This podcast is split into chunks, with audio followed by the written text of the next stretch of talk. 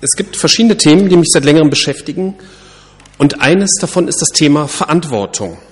Ich möchte dazu mit einem Beispiel beginnen. Ich kenne mich ja recht gut mit Computern aus und werde häufig deswegen um Rat gefragt. Ist auch kein Problem, macht mir nichts aus und ich helfe auch gern weiter. Und das meine ich jetzt auch wirklich so. Ne? Es gibt ja, also es soll jetzt kein öffentliches Fragt mich nie wieder werden. Und auch ähm, manche Menschen sagen ja auch mit einem völlig genervten Gesichtsausdruck, das macht mir nichts aus. Oder bei anderen ist das Gesicht schon von Burnout gekennzeichnet. Und sie ächzen dann immer noch ein freundliches Ich helfe gern. Das ist bei mir nicht der Fall. Man kann mich gerne weiter fragen in Sachen Computer.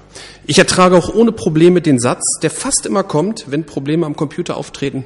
Ich habe nichts gemacht. Das liegt unter anderem auch daran, dass ich diesen Satz selber auch schon öfter gesagt habe, wenn ich mal andere fragen muss. Es gibt aber eine Sache, eine Sache, die mich nervt. Vieles weiß ich ja gar nicht, was man mich fragt, und ich gebe dann diese Frage oder Stichwörter zu dieser Frage in eine Internetsuchmaschine ein. Und wenn dann an Platz eins der Ergebnisliste eine simple, funktionierende Antwort auf diese Frage erscheint, dann, dann fühle ich mich ein wenig veralbert. Weil ähm, der Fragende hätte seine Frage doch erstmal selber in die Suchmaschine eingeben können. Es erhöht zwar meine Strahlkraft als Computergenie, wenn ich Fragen per Google beantworte, aber das muss eigentlich nicht sein. Meinem Ego reicht es schon, dass ich die Computerprobleme meiner Mutter manchmal schon von selbst löse, wenn ich nur den Raum betrete. Aber oft ist es gar nicht Faulheit. Viele sind ganz überrascht, wenn ich sie darauf hinweise, dass man eine Menge Lösungen recht einfach über eine Suchmaschine findet. Sicherlich sind einige Fragen doch komplizierter wo man weitergehende Kenntnisse braucht, aber vieles ist doch recht simpel. Eine wichtige Faustregel dafür ist, jetzt hier lernt ihr was fürs Leben, ob es die Lösung schon irgendwo gibt, ist die Frage, wie viel andere dieses Problem schon gehabt haben könnten. Werden es viele sein, dann wird es höchstwahrscheinlich auch schon einfach erklärte Lösungen geben. Ich habe allen Ernstes schon darüber nachgedacht, manchen Leuten eine Kurzeinführung in die Benutzung einer Internetsuchmaschine zu geben. Getreu dem Motto, gib dem Hungernden einen Fisch, er wird einen Tag satt.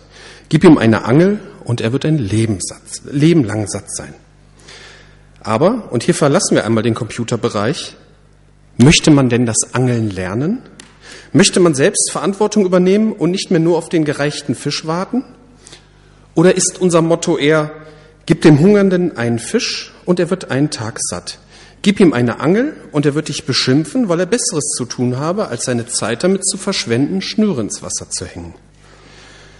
Mit dieser Frage der Verantwortung möchte ich euch, über diese Frage der Verantwortung möchte ich mit euch heute nachdenken. Beginnend möchte ich die Verantwortung für eigene Schuld betrachten. Der Klassiker dazu ist ganz klar 1. Mose 3, 1 bis 15, der sogenannte Sündenfall. Die Schlange war das listigste von allen Tieren, die Gott der Herr erschaffen hatte. Hat Gott wirklich gesagt, fragte sie die Frau, dass ihr keine Früchte von den Bäumen des Gartens essen dürft? Selbstverständlich dürfen wir sie essen, entgegnete die Frau der Schlange. Nur über die Früchte vom Baum in der Mitte des Gartens hat Gott gesagt, esst sie nicht, ja berührt sie nicht einmal, sonst werdet ihr sterben. Ihr werdet nicht sterben, zischt die Schlange. Gott weiß, dass eure Augen geöffnet werden, wenn ihr davon esst. Ihr werdet sein wie Gott und das Gute vom Bösen unterscheiden können. Die Frau sah, die Früchte waren so frisch, lecker und verlockend und sie würden sie klug machen. Also nahm sie eine Frucht bis hinein und gab auch ihrem Mann davon. Da aß auch er von der Frucht. In diesem Augenblick wurden die beiden, wurden den beiden die Augen geöffnet und sie bemerkten auf einmal, dass sie nackt waren. Deshalb flochten sie Feigenblätter zusammen und machten sich Lendenschurze. Hier bemerkten sie, dass sie nackt waren. Hier ist sicherlich nicht nur die physische Nacktheit gemeint, sondern insbesondere geht es auch um symbolische Nacktheit. Wenn man Murks gemacht hat und andere bekommen es mit, dann fühlt man sich sehr oft sehr bloßgestellt. Und das fühlt sich meistens sehr unangenehm an.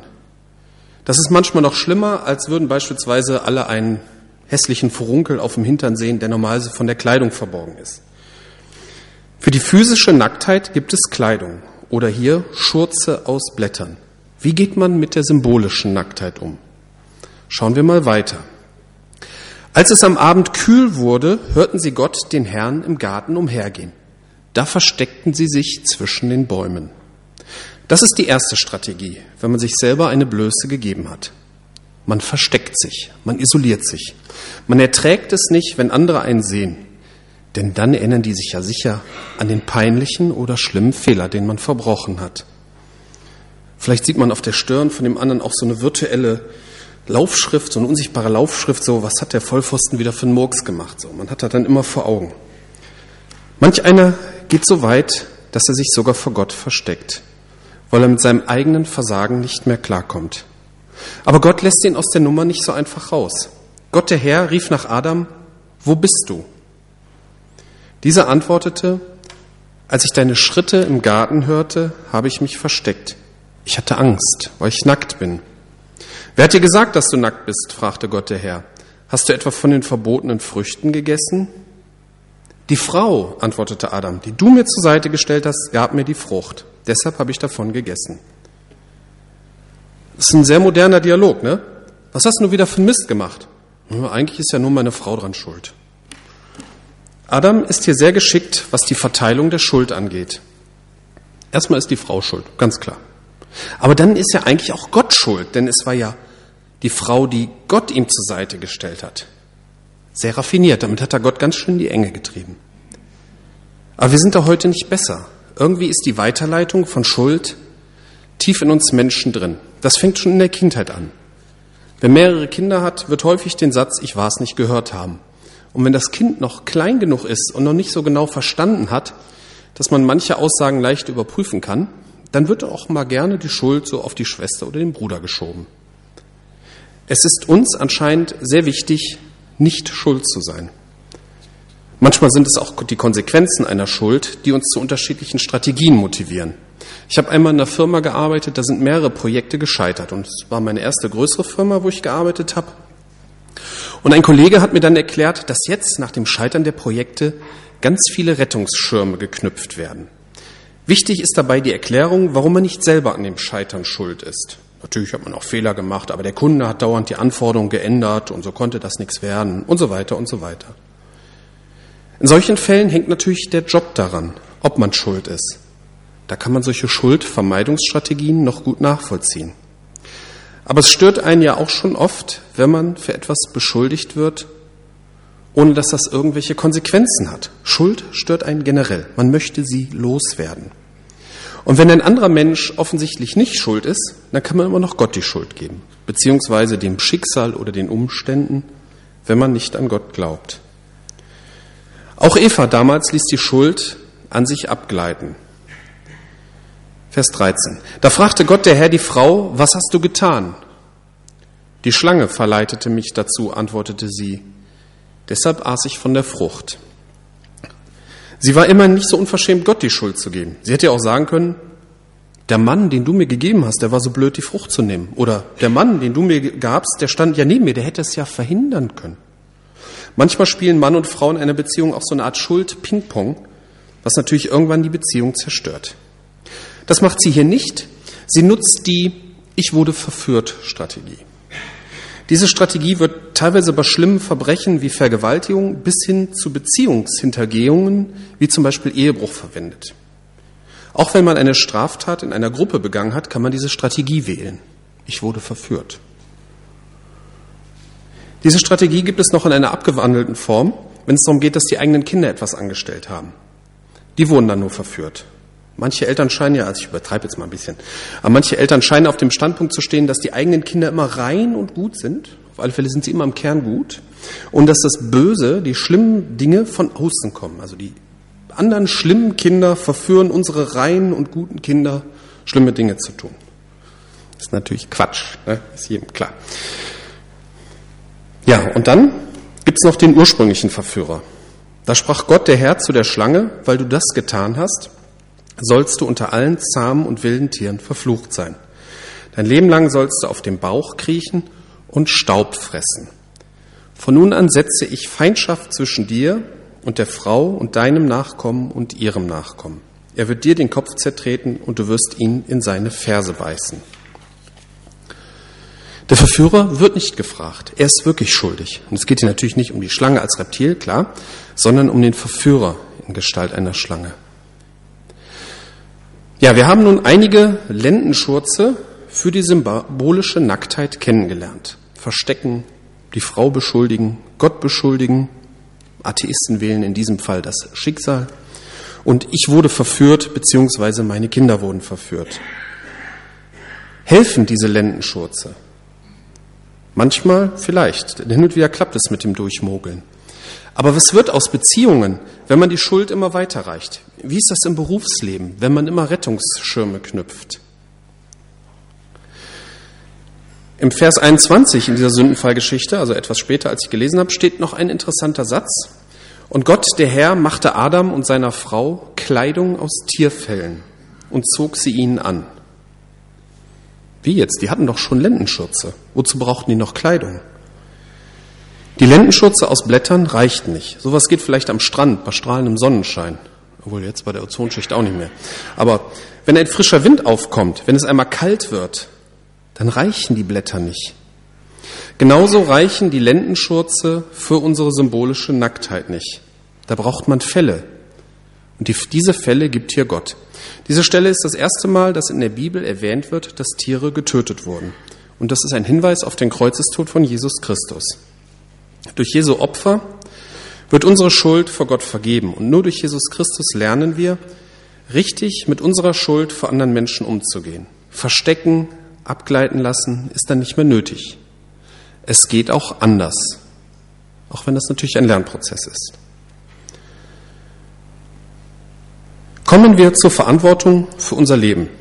Verantwortung haben wir nicht nur für unsere Schuld, sondern auch für unser gelebtes Leben. Wie setzen wir unseren Alltag um? Dabei geht es mir nicht nur darum, dass wir unseren Pflichten nachkommen. Das halte ich für selbstverständlich. Es steht zum Beispiel in 1 Timotheus 5, Vers 8. Denn wenn sich jemand nicht um seine Angehörigen kümmert, vor allem um die, die unter seinem Dach leben, verleugnet er den Glauben und ist schlimmer als jemand, der nicht an Christus glaubt. Allerdings besteht das Leben eines Christen nicht üblicherweise nur aus spaßfreien Pflichten, denn das führt auf Dauer zu Unzufriedenheit. Und manche Christen haben aus falsch verstandenem Pflichtgefühl sich überfordert und einen Burnout erlitten. In Epheser 2, 8 bis 10 ist es beschrieben, wie es richtig ist. Durch Gottes Gnade seid ihr gerettet, und zwar aufgrund des Glaubens. Ihr verdankt eure Rettung also nicht euch selbst, nein, sie ist Gottes Geschenk.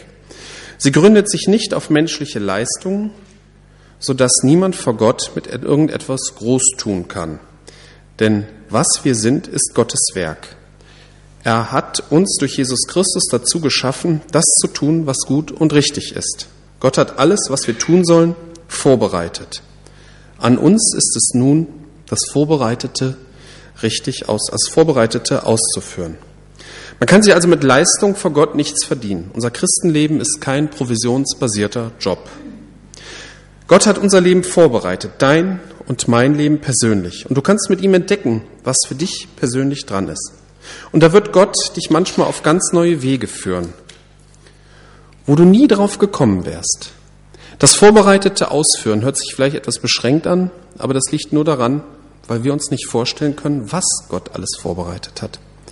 Vielleicht möchte er, was du dir besonders wünschst, dass du es tust und dass du es für Gott tust. Machen wir Gott nicht klein. Das Leben ist nicht nur für andere toll. Nein, jeder kann mit Gott leben, in Höhen und Tiefen, immer in der Nähe Gottes. Eine wichtige, äh, eine wichtige Verantwortung für so ein Leben, als, äh, und zwar die Grundlage dafür, für das gerade Gesagte, möchte ich hier noch erwähnen. Nicht nur, weil es einer meiner Lieblingsverse ist, ist auch mal eine Gefahr. Ähm, Johannes 1, Vers 12. All denen jedoch, die ihn aufnahmen und an seinen Namen glaubten, gab er das Recht, Gottes Kinder zu werden. Jesus Christus aufnehmen. Das ist unsere Verantwortung. Das ist der Startschuss für das Leben mit Gott. Das kann niemand für uns übernehmen. Die Beziehung zu Gott ist eine persönliche. Und auch eine weitere daraus folgende Verantwortung wird in 1. Petrus 5, Vers 6 und 7 beschrieben. Beugt euch unter die starke Hand Gottes, dann wird er euch erhöhen, wenn die Zeit dafür reif ist, wenn die Zeit dafür gekommen ist. Und legt alle Sorgen bei ihm ab. Er sorgt für euch. Unsere Sorgen zu ihm bringen? Ja, auch das ist unsere Verantwortung, mit Gott im Gespräch zu sein, ihm die Sorgen zu bringen, von ihm Leitung und Hilfe zu erwarten. Das bedeutet natürlich nicht, nichts mehr zu tun, sondern es ist die Basis unserer Entscheidungen und Handlungen. Weiterhin liegt unsere geistliche Ernährung in der Verantwortung. Geistliche Ernährung hört sich eher seltsam an, aber woher bekommen wir denn geistlichen Input? Wo erfahren wir von Gott? Der Gottesdienst ist sicherlich eine gute Sache, aber wenn das unsere einzige Ernährungsstelle ist, dann verlagern wir die Verantwortung dafür auf den jeweiligen Prediger am Sonntag. Ein Beispiel dazu aus der Apostelgeschichte 17, Vers 11, wie es richtig ist. Die Juden in Beroea waren nicht so voreingenommen wie die in Thessalonich. Mit großer Bereitwilligkeit gingen sie auf das Evangelium von Jesus Christus ein. Sie studierten täglich die Heilige Schrift, um zu prüfen, ob das, was Paulus lehrte, mit den Aussagen der Schrift übereinstimmte. Sie prüften, was Paulus gelehrt hat. Sie waren sehr offen, aber nicht leichtgläubig. Ist natürlich einfacher, wenn man einfach das übernimmt, was andere einem sagen, aber das ist nicht richtig. Jeder ist für seine geistliche Ernährung an erster Stelle selbstverantwortlich. Ja, nun leben wir nicht alleine. Wir haben Familie, Bekannte, Kollegen, Nachbarn. Hoffentlich haben wir die. Und irgendwie haben wir auch für die Verantwortung. Dazu finden wir verschiedene Beispiele in der Bibel. Ich möchte mal mit Galater 6, 1 und 2 beginnen. Geschwister, wenn sich jemand zu einem Fehltritt verleiten lässt, so sollt ihr, die ihr euch von Gottes Geist führen lasst, ihm voll Nachsicht wieder zurechthelfen. Dabei muss aber jeder von euch auf sich selbst acht geben, damit er nicht in Versuchung gerät. Helft einander, eure Lasten zu tragen. Auf diese Weise werdet ihr das Gesetz erfüllen, das Christus uns gegeben hat. Gerade der erste Satz hört sich sehr fromm an, aber der Schwerpunkt liegt im ersten Satz auf Zurechthelfen. Nicht alles unter einem pseudo-frommen Mantel totschweigen. Und wenn klare Worte zum Zurechthelfen nötig sind, dann gehören sie eben dazu. Aber wir neigen ja oft eher zu der Selbstschuld-Sichtweise oder ist mir egal Sichtweise. Hierbei kommt ins Spiel, dass wir durch Gottes Geist Interesse am anderen und auch Nachsicht lernen können. Also Interesse und Nachsicht für die, die sich zu Fehltritten verleiten lassen. Die netten Leute, die mögen wir ja sowieso. Auch der zweite Satz des ersten Verses, nicht in Versuchung geraten, hört sich fromm an. Aber wir neigen ja leider zu solchen Gedanken, das kann mir nicht passieren. Und auch hier kann Gottes Geist uns eine realistische Einschätzung von uns selbst geben. Danach wird allgemein gesagt, dass jeder Mensch Lasten hat. Und meistens wollen wir sie für uns behalten. Es ist schwierig, anderen mitzuteilen, was einen so belastet man kann das auch irgendwie schlecht mitfühlen. Es gibt in Sprüchen so einen schönen Vers, der das ausdrückt. Jedes Herz hat seine eigene Bitterkeit und auch seine Freude kann kein anderer vollkommen mit ihm teilen. Freude und Leid ist oft etwas sehr Persönliches. Und während man mit Kummer, äh, während man mit Freude, die kein anderer teilen kann, noch recht gut umgehen kann, freue ich mich halt alleine, kann ein ungeteilter Kummer wirklich fertig machen. Deshalb ist das gemeinsame Lastentragen für uns, für die einzelnen Gemeindemitglieder, ein wichtiger Auftrag. Und das setzt natürlich gemeinsamen Austausch voraus. Manchmal bedeutet dieses Lastentragen auch richtigen Aufwand. Es gibt diese schöne Geschichte aus Lukas 5.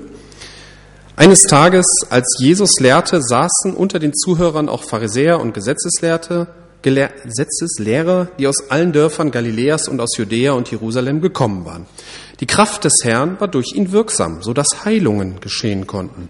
Da brachten einige Männer einen Gelähmten auf einer Tragbare. Sie versuchten ihn ins Haus hineinzutragen, um ihn vor Jesus niederzulegen.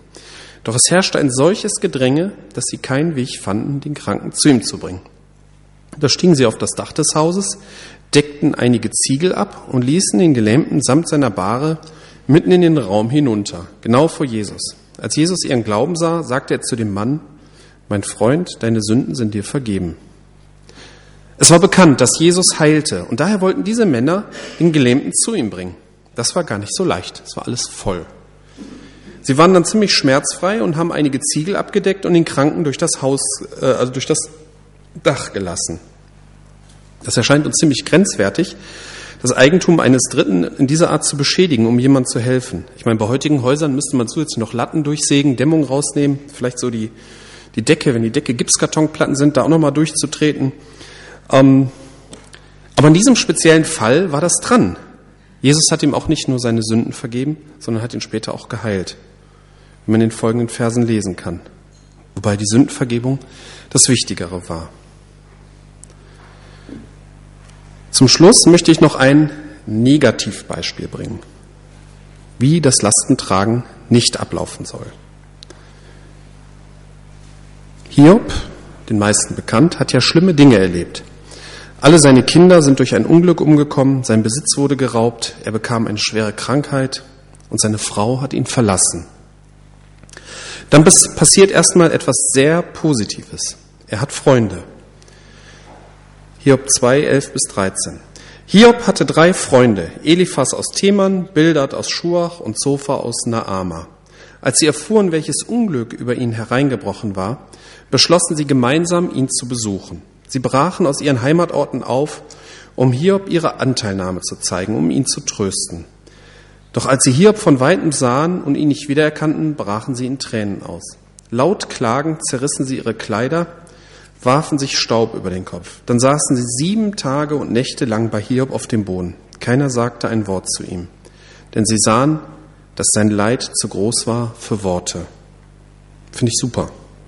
Wer nimmt sich so viel Zeit, für das Leid seines Freundes. Können wir das? Machen wir das? Aber dann wird leider aus dem gut gemacht ein gut gemeint und schlecht gemacht. Hiob fängt an, über sein Unglück zu klagen. Er versteht einfach nicht, warum ihm so viel Schlimmes widerfahren musste, und er spricht es auch aus. Weil leider sind seine Freunde der Meinung, dass Unglück immer auch Schuld bedeutet, und das sprechen sie leider auch aus. Ein Beispiel aus Kapitel 8, was ich ziemlich krass finde. Sollte Gott etwa seine Rechtsprechung verdrehen oder wird der Allmächtige das Recht beugen? Deine Kinder müssen gegen ihn gesündigt haben. Das hat Gott ihnen übel genommen und darum haben sie ihre verdiente Strafe erhalten. Wenn du aber nun ernsthaft nach Gott suchst und den Allmächtigen um Gnade anflehst, wenn du dabei rein und untadelig bist, wird er sich erheben und dein glückliches Heim wiederherstellen. Die Meinung, dass Unglück Gottes verdiente Strafe bedeutet, gab es in der Vergangenheit immer wieder. Deshalb gibt es wahrscheinlich auch das Buch Hiob in der Bibel, denn dort wird am Ende deutlich, dass das Unsinn ist. Natürlich gibt es Unglück, an dem man selber schuld ist. Und auch mir sind schon Personen begegnet, wo ich dachte, wenn er das jetzt so weitermacht, läuft er in sein Unglück und er lief in sein Unglück. Und selbstverständlich habe ich mir selber auch schon, wie denke ich jeder andere Mensch auch, durch eigene Dummheiten Leid bereitet. Aber wichtig ist, ein Siehste hilft dem Leiden nicht. Auch nicht ein, das hätte ich dir doch gleich sagen können. Abgesehen von der Frage, warum man es nicht schon vorher gesagt hat, kann bei solchen Diagnosen leider auch so dummes Zeug wie bei Hiobs Freunden herauskommen. Die Bereitschaft, sich Zeit zu nehmen, zuzuhören, Hilfe anzubieten, das ist das richtige Lastentragen. Ratschläge müssen zwar manchmal sein, aber sie müssen sehr, sehr vorsichtig in einer demütigen Weise angebracht werden, damit sie nicht zu Schlägen werden. Ich komme zum Schluss und fasse nochmal zusammen. Zur Eigenverantwortung gehört zuerst die Verantwortung für die eigene Schuld zu übernehmen. Hierbei können wir von Adam und Eva lernen, wie es nicht lernen, wie es nicht sein soll. Also falsche Lendenschurze und ich meine, wenn ihr demnächst mal irgendeinen Tarzan-Film guckt, dann denkt ihr vielleicht daran, ah, hier falsche, ne, falsche Strategien im Umgang mit Schuld. So, man versucht ja als Prediger immer irgendwelche Haken zu finden, so dass wenn man im Alltag irgendwas sieht, dass sich das wieder mit der Botschaft verbindet. Ne, also wenn ihr dann mal einen Tarzan-Film guckt. Falsche Lendenschurze sind Verstecken, der Frau oder Gott die Schuld geben, die Schuld weiterreichen, eigene Schuld durch Verführung auf andere zu schieben. Für unser Leben müssen wir Verantwortung übernehmen. Hier habe ich überlegt, ob das Wort müssen, doch, es ist richtig. Wir müssen die Verantwortung übernehmen. Das ist ein Muss für unser Leben. Pflichten natürlich übernehmen, wie für Angehörige zu sorgen. Mit Jesus Christus das Leben mit Gott für sich zu entdecken und sich selber um geistliche Nahrung, zum Beispiel durch Bibellesen, kümmern. Weiterhin müssen wir auch Verantwortung für andere übernehmen. Und ich denke, hier passt das Wort müssen auch. Wir sind ja immer so ein bisschen vorsichtig mit müssen, mögen wir auch nicht das Wort, aber ich denke, hier passt es. Lasten für andere tragen und sich auch von anderen tragen lassen. Sich Zeit für andere nehmen und nicht leichtfertig das Unglück anderer diagnostizieren. Amen.